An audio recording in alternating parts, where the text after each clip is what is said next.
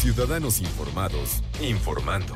Este es el podcast de Iñaki Manero, 88.9 Noticias. Información que sirve. Tráfico y clima cada 15 minutos. Pues de regreso a clase y para poder aprender y para que se fijen los conocimientos, pues siempre nos han dicho hay que alimentarse bien, pues si no luego los niños están durmiendo, están volteando para otro lado, ¿no? Eh, no prestas atención, tienes que estar bien alimentado para que todo funcione como debe funcionar. Y una alimentación sana, una alimentación balanceada, eh, sobre todo desde pequeños se van haciendo hábitos, hábitos saludables. ¿Qué llevarle? ¿Cómo hacer el, el lunch adecuado?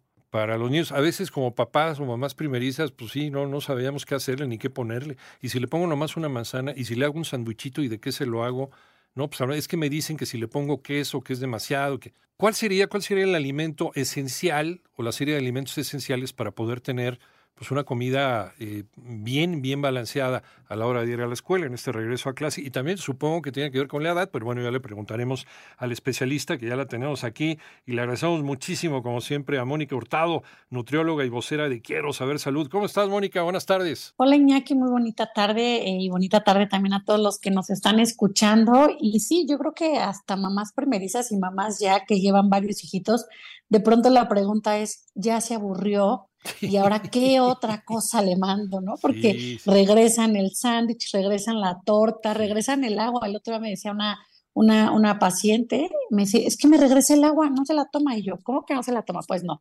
Bueno, pues aquí lo más, lo más importante primero es saber que, pues bueno, más de 20 millones de niños regresaron al ciclo escolar ahora en esta fecha y que desafortunadamente muchos niños llegan a la escuela sin un desayuno. Eso es lo primero, ¿no? Entonces, como primer punto, me gustaría decirles que es importante el desayuno. Para los niños requieren esta energía, requieren vitaminas, requieren minerales, requieren proteína y carbohidratos para tener un, desempeño adecuado.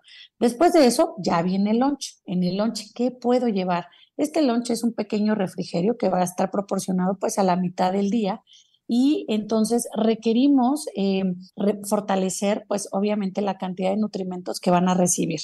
Y básicamente este lunch debe contener proteínas, es decir, algún producto de origen animal, ya sea eh, un huevo, aunque ya también muchos dicen, es que el sándwich de huevo no me gusta porque huele, pero bueno, debería de incluir un producto de origen animal, que puede ser huevo, puede ser algún embutido, puede ser atún, eh, puede ser incluso algunos eh, embutidos como estas salchichas de pavo o alguna salchicha que sea baja, baja en grasa y baja en sal. Debe de incluir algún cereal, puede ser eh, pan para sándwich o puede ser un bolillo o pueden ser unas galletitas. debe de incluir fruta, ¿no? Esta fruta y verdura. Entonces podemos incluir pepinos, jícamas, podemos incluir a lo mejor una naranja, si de pronto dicen, es que no me gusta porque se me tira en el topper, una naranja, una manzana, como tú bien decías, o la fruta de temporada que tengamos, ¿no? Ahorita si hay kiwi y es más barato, si hay fresa y es más barata, podemos incluirla. Y también es importantísimo incluir la hidratación, líquidos. De pronto también dicen los niños, es que no me gusta el agua natural. Bueno, sepamos que hay agua de fruta, ¿no? De la fruta que tú quieras. Y a los niños últimamente les gusta el agua de limón, el agua de, pues si hay alguna fruta ahí en casa que pueda ser sandía, melón. Eh, algunos ya también empiezan a hacer como los papás y dicen, a mí dame una agüita de limón con chía, ¿no? Y les gusta. Y hay otras, otras, eh, otros líquidos que pueden servir como té o algunas otras infusiones. Lo importante va a ser que este niño tenga un alimento a mitad de su ciclo, este, de su horario, escolar, ¿no? ¿Por qué? Pues porque ya desayuno muy temprano y a lo mejor sale hasta las 2 de la tarde. Y este desayuno lo que va a hacer es que le va a aportar los nutrimentos necesarios para poder continuar con sus clases, Iñaki. Por ejemplo, el tipo de mm, alimentos que le ponemos, em, la proteína, por ejemplo. Eh, se debe de cambiar cuando son más chiquitos a cuando son preadolescentes o cuando son adolescentes. Claro, desde luego pues, las cantidades cambian, ¿no? Pues van creciendo también, su metabolismo va cambiando, pero ¿debe de variar el tipo de alimento o, no? Sí, fíjate que, que justo eh, los productos de origen animal pues se tienen que incluir después de los de los eh, después de los seis meses hasta el año más o menos de edad, que es cuando ya empezamos a introducir estos productos de origen animal. Después de esa edad, pues ya tendremos que ir dándole variedad a nuestra alimentación. Por eso yo comentaba, puedes incluir un huevo, productos eh, a lo mejor de la pesca, pollo, res, cerdo, dependiendo obviamente los hábitos de consumo que tengamos en casa. Lo único que debe, que debe de cambiar es la cantidad de acuerdo a la edad que va a tener el niño. Por ejemplo, un niño de tres años, pues a lo mejor en su lunch va a llevar menor cantidad. Un niño eh, de 10 años, un adolescente a los 15 años, incluso, bueno, nosotros como adultos, pues también va a variar la cantidad. Así es que el tipo no, pero sí la cantidad puede variar.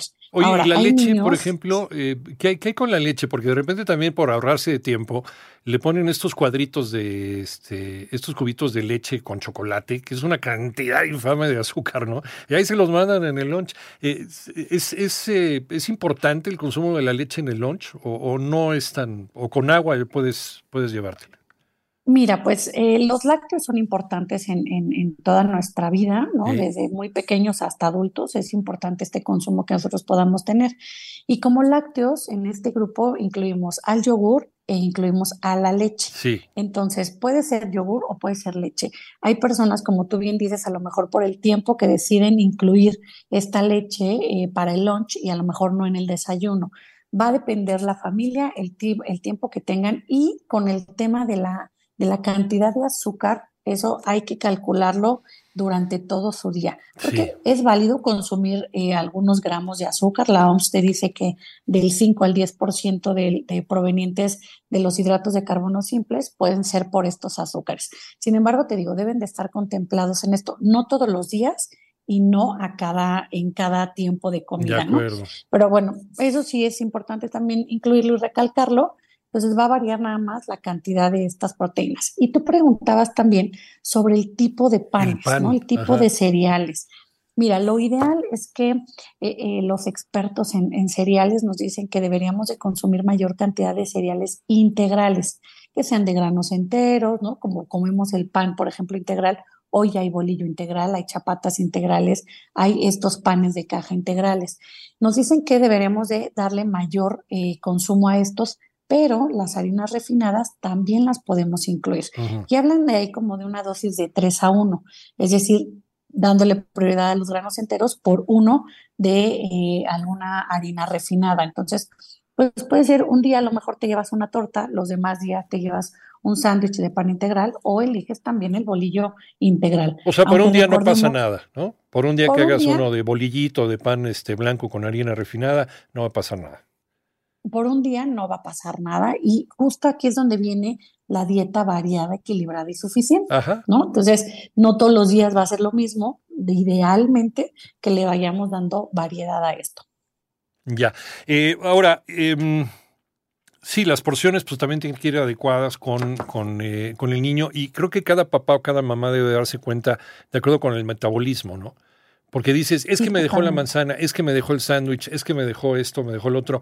Eh, nosotros nos vamos dando cuenta de cuál es, de manera razonable, el consumo que, tiene, que tienen nuestros hijos. Sí, y, sabes que también depende de la actividad física que haga el niño, ¿no? O sea, si se queda en la escuela hacer más actividades, como que si fútbol, básquetbol, natación, y luego todavía se queda a estas actividades de tareas, pues es mucho tiempo que va a estar ahí el niño. Ahora tú tocaste un punto importante, muchos niños también se quedan a comer en el colegio o en la escuela. Sí, la escuela es de tiempo completo. Ahí hay que checar, ¿no? Si mi hijo goza de una buena salud, es activo, tiene una buena hidratación, sin problema podemos ver el menú que está dando en la escuela.